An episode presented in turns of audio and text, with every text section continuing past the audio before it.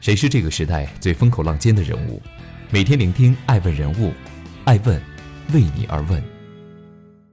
Hello，大家好，爱问人物创新创富，爱问帮助创始人成长的创始人办公室，爱问传媒辅佐创始人全球定位传播，爱问资本帮助创始人的新经济公司投资融资。欢迎大家的守候，今天我们来聊一聊爱问爱和美赵彬彬。为什么零到三岁的启蒙教育最重要？玛利亚·蒙特梭利说：“教育的目的不仅仅是传播知识，应该有一种新的发展方向，那就是释放人的潜能。”什么时候开始这样的教育呢？我的回答是：人在出生起就要进行这样的教育，因为人一出生就具有无限潜力。根据 OECD 的数据显示。二零一六年，全球有十个国家的零到二岁儿童入托率超过百分之五十。这十个国家大部分是欧洲国家，其中丹麦的入托率最高，达到百分之六十一点八。韩国以百分之五十三点四的入托率，成为亚洲儿童入托率最高的国家，平均值在百分之三十三点二。另一组数据显示，中国三岁以下婴幼儿在各类托育机构的入托率仅为百分之四点三。伴随着二胎政策的全面放开，国内婴幼儿育托行业的引擎被彻底激活了。二零一八年三月，政府工作报告首提加强对儿童托育全过程监督。同年五月，上海市人民政府印发关于幼儿托育服务或机构的指导意见、办法和设置标准。二零一九年二月，教育部等十八部门联合印发《加大力度推动社会领域公共服务补短板、强弱项、提质量，促进形成强大国内市场的行动方案》。方案中明确提及，积极引导社会力量举办托育服务机构。三个月后，国务院办公厅下发《关于促进三岁以下婴幼儿照护服务发展的指导意见》。为此前处于政策空白的零到三岁托育服务行业首次提供了国家级发展指导意见。综合二零一六到二零一八的新生人口，截止去年，中国零到三岁婴幼儿群体超过五千万名。预计二零一九年，中国婴幼儿托育市场规模将突破一千七百亿。一个全新的领域，一个政策扶持、资本抢滩的行业。二零一九年被称为托育元年。诞生于公元前的爱和美，则显得有些与众不同。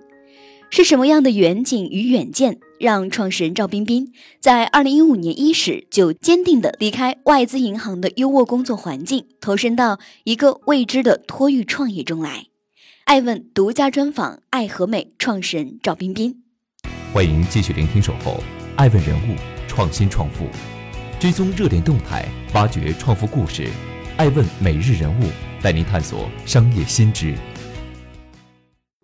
爱问与赵彬彬对话：托育是什么？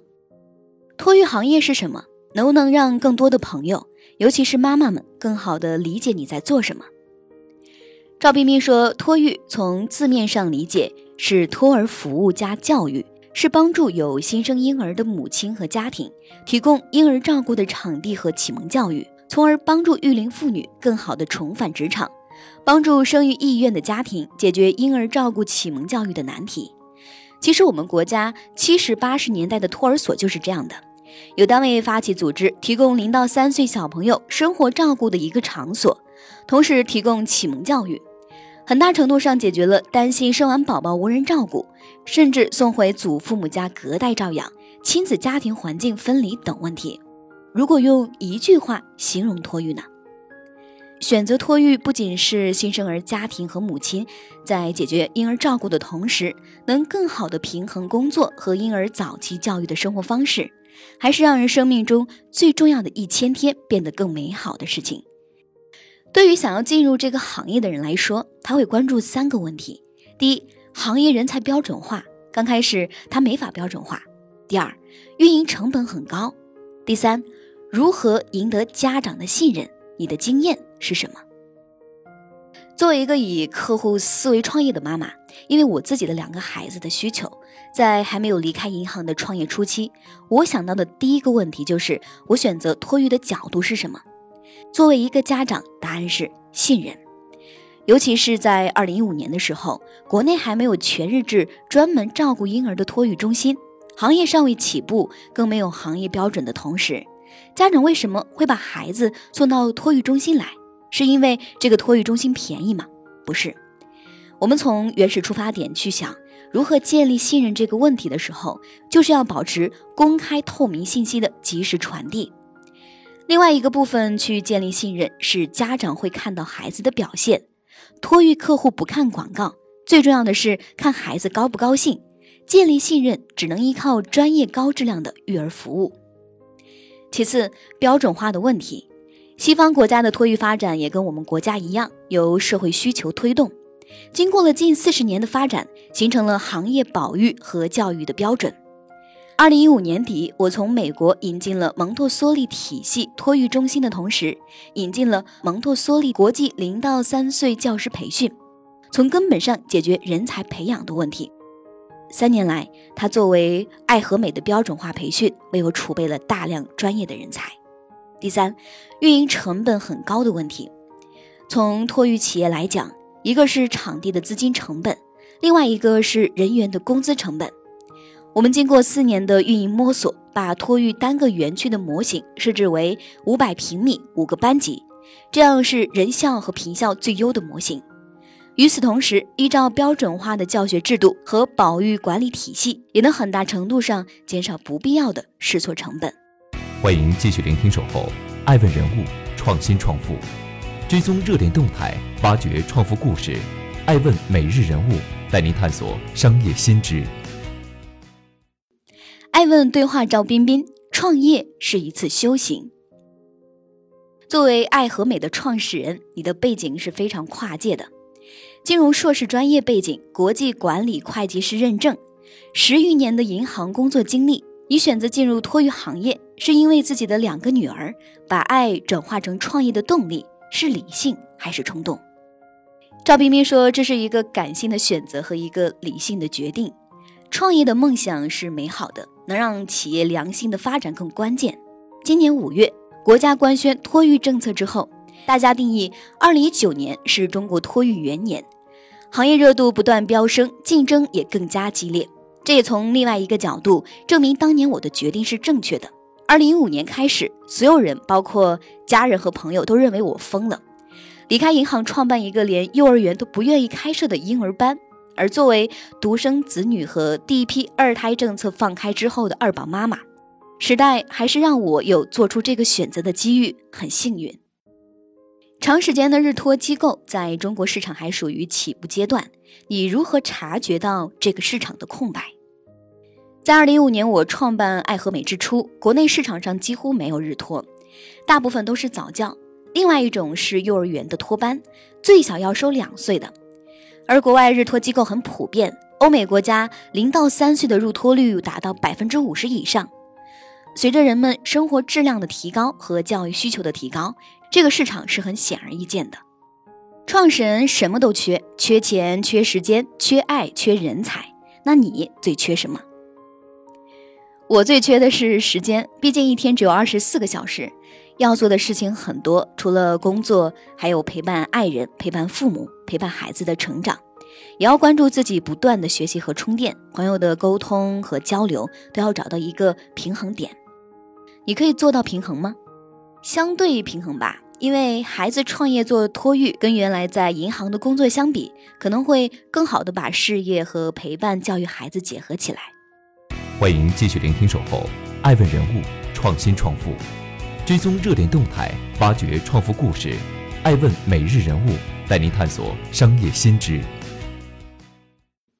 爱问对话赵彬彬：如何不辜负家长的信任？托育的理念传播是很难的。如何告诉家长，好的托育带给孩子的，其实比祖父母的看护和早教中心的启蒙更有价值？赵冰冰说：“孩子的成长和变化是最好的结果。我们的家长大多来自于口口相传。小朋友零到三岁的脑部发育对于一生都很重要。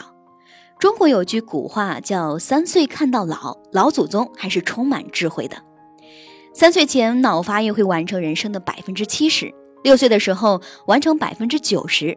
美国的统计结果显示，接受了零到三岁启蒙教育的小朋友，成年后智力发展测评会比没有接受的高百分之三十。这就是为什么西方社会的精英人群对于零到三岁小朋友早期教育很关注的原因。现在媒体很发达，我们都有看过。比如说，扎克伯格的孩子刚出生的第三天，他就拿了一本婴儿微积分启蒙书给孩子看。特朗普的外孙女也在很小的时候就开始学中文。零到三岁婴儿的逻辑思维敏感期和语言敏感期等都是脑发育的重要阶段。对于家长甚至是社会而言，建立信任是最难的。特别是这几年屡有幼儿园虐童事件发生，如何预防托儿行业的黑天鹅事件？随着个别幼儿园的几起虐童事件发生，社会上的家长们却是焦虑百倍。我们中心的家长们却相对比较平静，甚至有些家长会表示很庆幸选择了我们，因为能安心让孩子在爱和美，防止托育行业的黑天鹅事件。我们从三个维度去解决：第一，爱和美有一个自己的教育理念和企业文化 REC，R 是 respect，E 是 educate，C 是 care，对于生命的敬畏之心是放在第一位的。做一个托育老师的前提是爱这份陪伴生命成长的工作，同时具有专业的启蒙教育和保育技能，才能很好的胜任这份工作。第二，提高托育教师的福利和收入。我们早八到晚六的托育时间里，教师要高度集中精力照顾小朋友的安全和生活，同时要观察和记录小朋友各个领域的发展和成长，工作非常辛苦。对幼师来说，提供高薪收入，增加他们劳动的回报，幼师们也很珍惜自己的职业。第三，日常制度的管理，严格的惩罚机制，警钟长鸣，关注教师们的情绪和身心健康。如果有极个别的不利情况，我们做到早发现，避免不良事件的发生。你说的这些是爱和美的经验，托育行业有一套通用的标准吗？爱和美在托育行业还没有发展的初期，结合国外的托育行业经验，根据中国实际情况进行了本土化的探索。在托育行业成长的过程中，很多托育创业企业来爱和美实地考察，并且参考和复制爱和美的托育经验。从国家层面一直很重视托育行业，国家发改委也几次到爱和美实地考察和数据调研。行业仍在起步，爱和美积极参与中标协、北京学前教育协会、北京卫健委的行业调研和意见反馈，为建立行业标准积极贡献。欢迎继续聆听《守候》，爱问人物，创新创富，追踪热点动态，挖掘创富故事。爱问每日人物带您探索商业新知。爱问对话赵彬彬：为什么爱和美是不可替代的？投资圈的一组数据显示，二零一八年国内有十起融资案例，融资金额超过三亿元。二零一九年，中国政府工作报告明确指出，婴幼儿的教育和关照问题是关乎千家万户的，要支持社会力量兴办托育服务机构，但这不可避免的会迎来更大的竞争。你的应对之策是什么？赵冰冰说：“我们的应对之策是扎扎实实的做好每一家托育园区的运营，认真负责的照顾好每一个小朋友。无论是政府的政策鼓励，还是资本的支持和青睐，都是希望帮助有能力和专业的机构把事情做得更好，服务于更多的家庭，而不是无法保障品质时的盲目扩张。”爱和美创办以来三年多的时间，一万个小时，经历了良性生长迭代。拥有一套已经落地而非纸上谈兵的可标准化复制的体系。我们下一步是坚持精耕细作加稳步扩张发展，因为教育本身就是一个跟时间做朋友的事情，是一个让人投入精力、能力和爱后静待开花的一个过程。如果竞争对手复制你的模式，有什么是爱和美在这个领域里面不可替代的吗？每一所学校都是有灵魂的，托育也是如此。爱和美的使命、愿景和价值观，在这个领域里是不可替代的。我们的使命是陪伴孩子成长为独立、有解决问题的能力、感受幸福的能力、有领导力、创造力、意志力和终生学习能力的更好的自己。我们相信每一个孩子都是与众不同的，教育可以让生命绽放更加绚丽的光彩。我们的愿景是要把婴幼儿教育做成艺术品，用抚摸婴儿的手雕琢未来。我们的价值观是为三十年后培养今天的婴儿。作为一个还在成长路上的一家创业公司的创始人，十年之后，你希望中的爱和美是什么样子？爱和美经历了三年的发展，我们第一年服务了四十个家庭，第二年服务了一百二十个家庭，第三年服务了五百个家庭。到二零一九年，我们的目标是服务两千个家庭。十年是对于生命来说是少年时代的蓬勃，对于企业来说是一个稳定和跨越阶段。我希望那时的爱和美可以为我们陪伴成长的那些优秀的少年而骄傲。每一个在爱和美人长大的孩子都会为他们的母校而骄傲。每一位对爱和美倾注爱和贡献的伙伴为企业感到骄傲。也希望爱和美可以为全世界的更多的婴儿提供最优质的托儿和启蒙教育。爱问是我们看商业世界最真实的眼睛，记录时代人物，传播创新精神，探索创富法则。微信搜索“爱问人物”公众号，查看更多有趣又有料的商业故事。